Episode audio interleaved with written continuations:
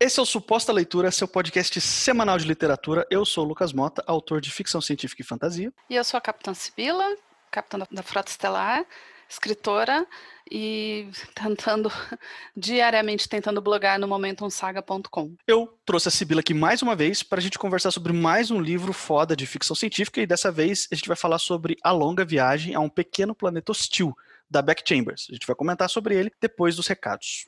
E Sibila, não por um acaso eu convidei você para esse episódio aqui, mas eu sei que você tem algumas boas notícias recentes para falar aí para o pessoal, né? Ah, sim, depois de mais, mais ou menos né, um ano e pouquinho do lançamento do Deixe as Estrelas Falarem, muita gente curtiu né, a novela da, da Capitã Rosa e a tripulação da Materazzo, e aí saiu essa semana a continuação. Não uma, não uma continuação direta, né? Mas uma nova aventura com a mesma tripulação, alguns meses depois daquele primeiro do, do, do, primeiro livro. Então saiu agora pela Dame Blanche, é a mesma tripulação, a mesma nave, os mesmos problemas com dinheiro, porque né, todo, todo mundo tá apertado na Materazzo, precisa de grana, e aí eles a, a tripulação cai numa corrida por um tesouro espacial. É um, meio que uma lenda entre os os contrabandistas, né, espaciais e a capitã resolve, a Rosa resolve se jogar nessa aventura, só que assim, eles não são os únicos, né? Então, eles vão se, se meter em, em altas confusões pelo espaço. Você mencionou aí que não é uma continuação direta, embora seja, está no mesmo universo, é uma continuação com os mesmos personagens, mas quem por um acaso não leu o primeiro livro, ele pode ler esse segundo ou você recomenda que leia em ordem? Pode ler, não tem problema. Eu não dou spoiler, assim, eu digo que algo aconteceu que traumatizou a tripulação naquele primeiro livro, mas você pode ler o segundo, que não tem problema, não é, é uma nova aventura, não não vai ser o mesmo a mesma linha, né, de narrativa que vem do primeiro, continua continuando no segundo e terminando no terceiro. Não, são arcos fechados, mas é a mesma tripulação. Então, assim, é, tá procurando uma ficção científica nacional com uma capitã, né, uma tripulação majoritariamente feminina. Então, você pode se jogar nas duas novelas do Amaterasu, Amaterasu é o nome do cargueiro, né? Que é a nave da, da Capitã Rosa. É, pode ler sem problema, tá? Não tem spoiler, não. Eu a garanto, atestado que não tem spoiler. E pela agência MAG, é, a agência MAG é uma agência especializada em em ficção científica, ficção especulativa em geral, né? Ficção científica, fantasia e terror. E hoje ela que está me agenciando, ai que chique, né, gente? Eu tenho uma agência literária, olha que que bonito. E aí ela agora lançou uma coletânea para o Halloween chamada Histórias Mais ou Menos Assustadoras, né? Em que a proposta era a gente pegar, se fala, pegar mitos, pegar seres e dar uma repaginada neles é, eh, para lançar nessa coletânea, que são oito autores, eu sou uma delas. O meu conto se chama Fogo no Céu. Quem é fã de ficção científica já ligou o nome ao filme, né? Que é um filme de abdução. Então, uma repórter é enviada para uma cidade que está tendo avistamentos, desaparecimentos, uma estranha luz brilhante que está vindo do céu. E essa repórter vai acabar investigando, né? Para saber o que, que é isso tanto, tanto a novela do Amaterasu quanto a coletânea da Mag estão disponíveis na, na Amazon por menos de 10 reais cada uma. E, assim, você além de conhecer novos autores, você também vai estar ajudando a literatura nacional. Então, colabore, compre os nossos e-books, deixe as suas estrelinhas lá, faça críticas construtivas, deixe o seu elogio, que a gente agradece muito e mantenha a gente na escrita. Perfeito. Essas recomendações todas da Sibila vai estar aí na descrição do episódio. Você pode clicar e aí comprar o, o e-book e, enfim, depois faça uma resenha, beleza? A gente vai falar do livro de estreia da Beck Chambers, A Longa Viagem a um Pequeno Planeta Hostil, trazido pela Dark Side aqui no Brasil em 2017. Fez um, um certo barulho, aquele é o primeiro livro de uma trilogia. Enfim, o pessoal tem lido, tem elogiado bastante, ele fez sucesso fora do Brasil antes de vir para cá, como é o normal dos livros traduzidos aqui, né? É, a gente vai conversar um pouco sobre ele, mas antes a Sibila vai fazer a sinopse do livro pra gente. A história começa com a Rosemary Harper, que se junta à tripulação da Andarilha, ou Wayfarer, né, que é o original no inglês, é a trilogia Wayfarer, uh, só que ela não, não, não espera muito da vida nem desse trabalho, Essa é uma nave que já teve dias melhores e ela tem a função dessa nave é abrir passagens pelo espaço-tempo na, na, tentativa de diminuir as distâncias entre é, os sistemas solares. Né? Então você entra por essa passagem que a nave abre e você consegue tra é, transpor a distância é, rapidamente. É, então a tripulação é mi mista, muito diversa, com alienígenas, e a Rosemary encontra um ambiente assim um tanto diferente do que ela estaria acostumada numa nave estelar. Essa tripulação então recebe uma, uma, uma nova missão. Ela tem que fazer uma viagem até um planeta perto da, do, do núcleo da galáxia, né? para justamente abrir uma passagem para levar naves mais rapidamente até lá. É esse o tal do Angry Planet, né? É o tal do planeta hostil que a gente vê é, na, no título. E então Rosemary entra nessa tripulação e a gente vai ver a interação dessa tripulação até eles chegarem no tal do planeta hostil. É só isso. Parece que é uma coisa bem simples, né? Se a gente fala da sinopse só assim. Mas é isso que você vai ler e acredite. É, você começa o livro achando que é uma coisa e termina com outra totalmente diferente na mão. E esse é um podcast de recomendação, ou seja, não tem spoilers. Eu já vou aqui adiantar um pouco da minha opinião sobre esse livro. Já, a gente vai entrar nos pormenores já, mas ele é um sério candidato a ser a minha leitura favorita do ano. Ele é bom desse jeito mesmo, gente. É, é livrão. Aí, concordo. E eu tenho uma pergunta específica para você, que eu tô guardando hum. ela desde a última gravação que você veio aqui. Você participou do podcast recente que a gente falou sobre o despertar da Otávia Butler. Sim. E lá você me falou uma coisa e eu tô segurando para perguntar nessa gravação aqui desse, desse podcast, que é o seguinte: você disse que é, a Beck Chambers, a autora, te representa muito. Você se identifica muito com os textos dela. E a minha primeira pergunta é: por quê? Onde é que tá essa representação e essa identificação toda? Ela, ela cria personagens muito reais. Então, é, você se sente inserido na história e você consegue se identificar com os personagens. Por mais que seja um alienígena, você se compadece, você se identifica, você, você às vezes se irrita, né? Você ri, você chora.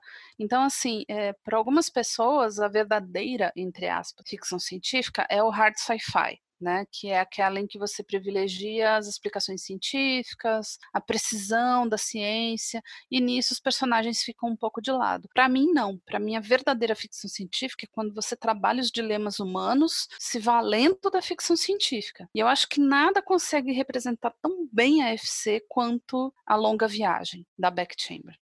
Para mim é isso. Eu, eu, não esperava uma declaração de amor menos intensa do que essa aí.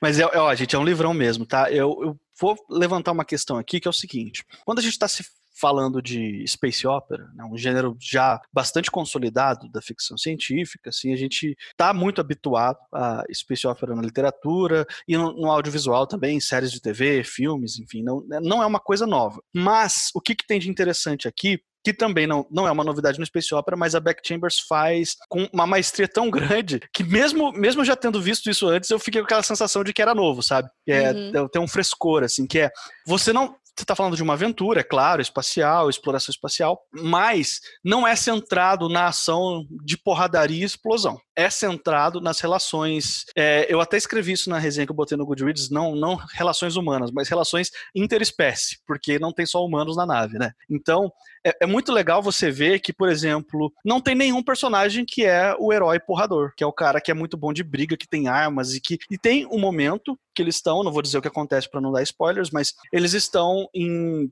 numa situação delicada que envolve uma ameaça física, uma ameaça assim, tipo, entrou uma, uma criatura indesejada dentro da nave, assim, uma pessoa que está com intenções hostis. E imediatamente ninguém fala: peraí, que eu vou pegar a minha espingarda, peraí, que eu vou pegar a minha arma de nêutrons ou a minha pistola laser, seja o que for, vamos, vamos sair na mão com esses caras aí que eles não vão ter chance com a gente, porque aqui dentro tá o Buzz Lightyear, sabe? Não tem isso no livro. O que tem é uma situação onde eles ficam nervosos. A princípio, não, gente, pelo amor de Deus, não reajam, isso aqui é, é como se fosse um assalto no espaço, sabe? Isso aqui é um assalto, não reajam, vamos co colaborar para que ninguém se machuque, sabe? É um negócio assim super. É, é uma outra pegada, é um outro tipo de história. E eu, eu me senti numa tensão, assim, muito grande. Assim, eu não sei se a gente pode chamar Rosemary de protagonista, porque o livro ele, ele tem destaque para muitos personagens. Será que a gente chama ela de protagonista? O que, que você acha, Sibila? Eu acho que protagonista é a equipe, né? Porque a cada momento a gente roda é, é, na vida de cada um. Então é a equipe que é a protagonista, né? A gente só começa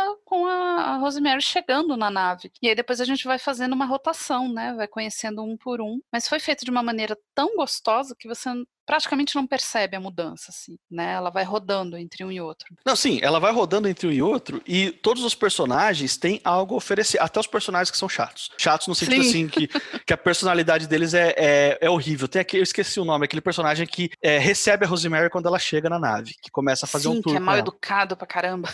Ele, ele é, o, é o desgraçado profissional, assim, assim dá vontade sim. de meter o soco na cara. O Corbin. Só que é muito gostoso ler ele. É muito legal de acompanhar as coisas que ele faz e o quanto que ele gera desequilíbrio ao redor dele, assim, né?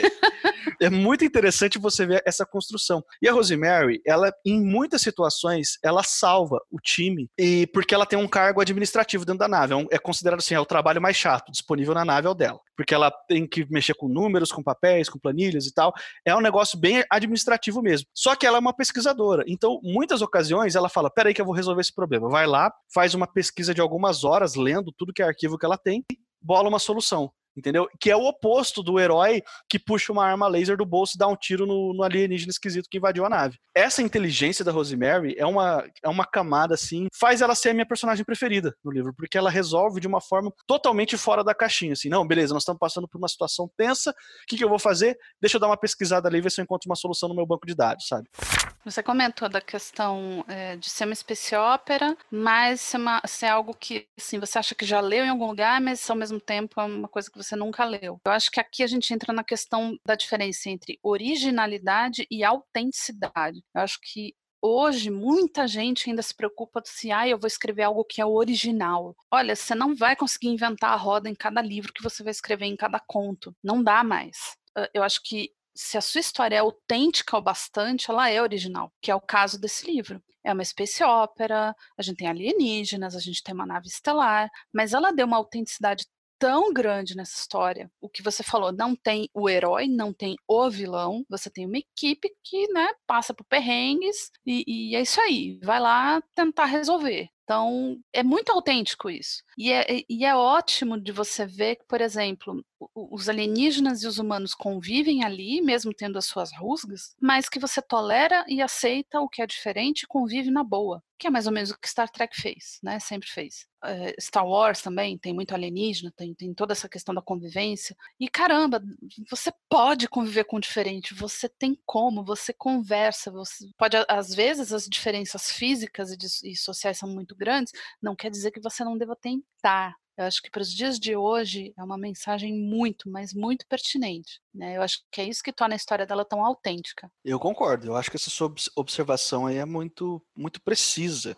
Essa análise que você faz de, de, desse livro aqui. Eu gosto muito também. É, é, é muito complicado assim, porque a gente tem essa espinha dorsal do livro que você mencionou na sinopse, que eles estão com uma missão, que eles têm que ir até um planeta lá que está em guerra, que é o planeta hostil do título, e a viagem é muito longa porque é um lugar muito distante, então eles vão passar muito tempo ali. Essa, vamos dizer assim, que é a trama principal, entre aspas, mas cada capítulo tem meio que a, a sua própria trama, tem meio que alguma coisa acontecendo, e essa coisa ajuda a construir todo um cenário de convivência espacial deles ali, entendeu? Isso é muito legal. É, é, não sei se a gente pode dizer que isso aqui é um romance episódico, que a gente tem um, cada capítulo centrado em algum tipo de conflito ali e tal, e de alguma maneira aquilo vai desaguar em um lugar maior lá no final. Não sei se chega a esse ponto, mas de todo jeito, eu fiquei com essa sensação mesmo de que eu tava curtindo vários episódios de uma aventura muito louca que eu tava acompanhando, entendeu? É, tem, tem essa pegada, né? Eu senti também. Eu senti que no segundo, a, que a, eh, no Brasil já saíram dois, né? Falta o terceiro ainda vir. Eu senti que no segundo você já tem uma história um pouquinho mais continuada porque você dá uma reduzida no número de personagens. Mas assim, é tão bom quanto, tá, gente? Pelo amor de Deus. Lê o primeiro, lê o segundo. Não, não deixa passar a oportunidade, não. É, você leu e-book ou, ou livro físico? Eu li o livro físico porque não tem e-book em português, né? Não saiu ainda? Não saiu. Nossa, achei que já tinha. Mas assim, o livro físico é lindíssimo, né, gente? Pelo amor de Deus. Aquela capa purpurinada. Eu acho que a Dark Side já ganhou a nossa confiança no quesito de livros bonitos, né? Não, sem, sem, sem condições, né? Você olha para aquilo ali, você já pensa, ah, minha conta bancária. É. Porque, porque é muito lindo, muito lindo. Uma coisa que é interessante falar desse livro, ele foi feito por financiamento coletivo, né, o original. Foi Kickstarter, né? Sim. Então você vê, ela não, é, não, eu não sei se ela tentou a editora e não conseguiu, ou se ela optou direto pelo financiamento coletivo, mas foram os leitores que financiaram a primeira edição. E depois, é, não sei se depois ela conseguiu editora, acho que sim. É, acho que sim, depois ela conseguiu editora. Mas o primeiro volume foi, foi financiamento coletivo. Então, você vê, é um livro que, vamos por 10 anos, 15 anos atrás, talvez não conseguisse lugar numa editora. Ela ia tomar não de várias editoras, pela estrutura, pela forma como ela conta a história. E aí entra o poder da internet, né? De você jogar na, na, na na rede, pedir ajuda e o pessoal financiar, porque é o tipo de livro que não entraria numa, numa livraria, numa editora padrão. Mas hoje, o movimento que se começou de uns 10 anos para cá está trazendo tanta coisa maravilhosa, tanta coisa boa dentro da ficção científica, da fantasia, do próprio terror. Eu acho que é um momento muito propício assim para a gente ler histórias que a gente se sinta bem, se sinta representado. É, não que os clássicos não sejam bons, não é isso, mas assim os clássicos vão continuar lá. Você vai poder pegar eles a qualquer momento. Vamos pegar o que é novo, vamos pegar esse sangue novo pra gente ler coisa bacana. Eu concordo com você. Eu acho que uma coisa não anula a outra. A gente vive num, num momento muito polarizado e as pessoas às vezes têm a tendência de achar que elas só podem fazer uma coisa, né? Ah, porque eu só vou ler clássicos. Não, você pode ler clássicos e também ler coisa, coisas novas, né? Você pode dividir o seu tempo. Não, não é proibido. Não, o clássico não foi jogado no lixo, gente. Mas é que se você só lê o clássico, você tá perdendo muito muita coisa nova e atual que tá aparecendo, sabe? Às vezes até por preconceito. Ah, porque eh, não leio livro escrito por mulher filho, azar o seu, você tá perdendo tanta coisa boa. E como que você não, como que você sabe que essa pessoa não se inspirou nos próprios clássicos? E eu, eu concordo plenamente, assim, a gente tá vivendo uma época que tá, não, não é que tá surgindo, porque sempre teve, mas claro que estão agora estão encontrando um pouco mais de espaço para, por exemplo, autoras mulheres, autores que fazem parte de minorias, ou seja, autores que não sejam homens brancos héteros cis, entendeu? Qualquer um que, que não se encaixe nesse padrão, que sempre foi o padrão dominador do mercado e ainda é, mas agora a gente está começando a enxergar algumas alternativas. E quando a gente começa a consumir essas histórias que têm outras realidades, os autores têm outras histórias de vidas, outros pontos de vista para mostrar, a gente, assim, a gente acaba vivenciando e lendo, tendo a oportunidade de ler histórias muito, muito mais interessantes no sentido assim de que levam a gente para um lugar que a gente não estava acostumado a ir. Entende? Então, a gente acabou de mencionar aí o podcast que a gente falou do livro da Octavia Butler, né? Ele entra nessa, nessa categoria para mim também, assim, de que conhecer a Octavia Butler foi uma revolução para mim, conhecer a Beck Chambers foi uma revolução para mim enquanto leitor e enquanto autor também, de você ter referências mais interessantes, entendeu? Do que, assim, as, algumas tão interessantes quanto as que você já tinha, outras até mais interessantes, né? Então, é, é importante a gente ampliar o nosso horizonte e, e não ficar assim refém de um único estilo, de um único autor, de um único gênero, de uma única tradição. É importante a gente ter a mente aberta, porque na mente aberta a gente acaba descobrindo coisas muito preciosas também, né? E a pessoa e ter preconceito com determinados estilos ou autores é o fim da picada, né? Eu acho besteira, eu acho que quem perde é o leitor, na verdade, sabe? Porque ele tá deixando de. Porque assim, você... ninguém gosta de tudo. Não interessa o quanto você seja defensor dos, dos clássicos, você não vai gostar de todos os clássicos, porque é humanamente impossível. Os clássicos são diversos. Eles têm muitos estilos diferentes, muitas propostas diferentes. Eles não são para todas as pessoas, entendeu? Cada um tem o seu nicho ali, a sua galera ali, entendeu? Então, do mesmo jeito, é, é isso. Você não não necessariamente você vai gostar de tudo, mas também você não vai odiar, você vai encontrar coisas que você vai se identificar profundamente, né? É, e esses livros que estão vindo agora, eles já são novos clássicos. Eles vão continuar sendo falados daqui 10, 15, entendeu? Tem a própria Beck, tem a, a, a, própria Otávia, que já é um clássico, demorou para chegar aqui, mas ela já era um clássico. Tem a própria Anne Leck, que também já é outro clássico. Tem o Cixin Liu, com o problema dos três corpos. Então, o livro é novo e já está sendo considerado clássico. Então, você está perdendo o quê? Você está tá pensando o quê, né? Você está perdendo esse tempo todo. Poxa, investe numa literatura atual, né? O livro da Beck, assim, eu acho ele tão foi como eu falei antes, ele é tão representativo do nosso momento atual, ele, é, ele, é, ele é algo que a gente poderia almejar, né, de você querer uma, uma união entre as pessoas, mesmo que não sejam iguais, mesmo elas sendo alienígenas, né, como a gente vê, são alienígenas tão bem, bem estruturados, bem criados, muito criativos, os Eiluon, por exemplo, que não falam, né, eles têm cores nas bochechas, cara, eu amei aquilo, adorei isso. Cada um tão característico, como todos nós somos. Então, né, você só transporta a humanidade para uma nave, coloca alienígenas, você discute muita coisa. Essa é a mágica da ficção científica para mim. Você pode discutir tudo, absolutamente tudo. E você pode usar alienígenas, você pode usar robô, você usa nave espacial, você usa o que você quiser né? Para mim, eu, eu, eu, sou suspeita para falar, obviamente, né? Mas para mim é o, é o melhor gênero da, da, quantidade de coisas que você pode discutir, como ela discute né, no, nesse livro. E estamos chegando ao final aqui de mais um podcast. Se esse por acaso é o primeiro suposta leitura que você está ouvindo, eu quero te lembrar que esse aqui é um podcast semanal. Toda quarta-feira sai um episódio novo com uma média de 20 minutos de duração e você pode assinar a gente em qualquer agregador da sua preferência. O nosso feed está aí na descrição do episódio. A gente está disponível também no Spotify. Você vai falar com a gente nas redes sociais, no Twitter e no Instagram, no arroba suposta leitura, ou se quiser mandar um e-mail para a gente, é supostaleitura.gmail.com. Eu sou o Lucas Mota, eu estou no Twitter e no Instagram, no arroba mrlucasmota. E eu sou a Capitã Sibila, você encontra todas as minhas redes sociais e os meus e-books lá no blog da Capitã, que é o momentumsaga.com, momentumsaga, tudo junto, sem pontos nem nada, .com, lá estão todas as minhas redes, os meus e-books e os posts semanais que eu faço entre três e quatro posts semanais. Deixa o seu comentário, deixa o seu joinha. E lembrando, leia nacionais. A gente precisa da sua audiência. Esse foi o Suposta Leitura e até semana que vem.